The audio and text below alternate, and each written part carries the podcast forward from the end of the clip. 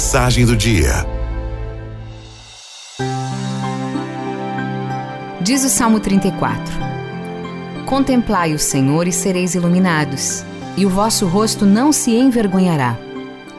Quando contemplamos Jesus, ele nos ilumina, e a luz de Jesus não nos permite passar vergonha.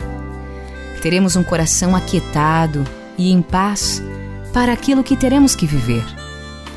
Olhe para Jesus e você será iluminado. Deus quer trazer a sua luz, pois Ele tem um plano para você.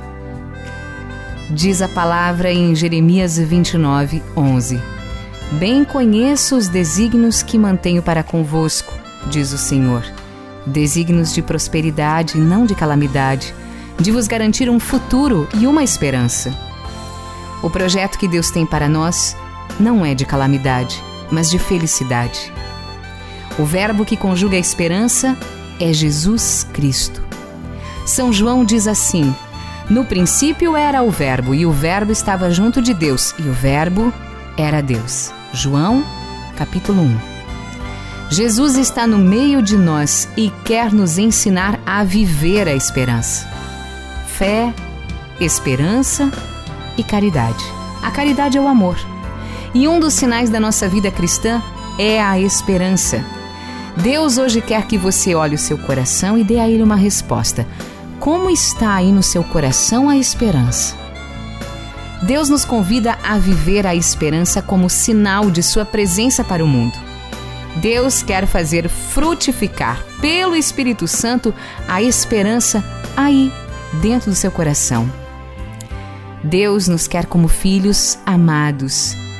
E é preciso que neste momento queiramos assumir essa condição, somos filhos amados de Deus. Esperança é atitude de coragem e de expectativa. Quantas vezes, na esperança do nosso coração, nós temos uma esperança dolorosa, muito sofrida? Quantos estão vivendo a esperança num processo de dor? Diz o Salmo 39: Esperei no Senhor com toda a confiança.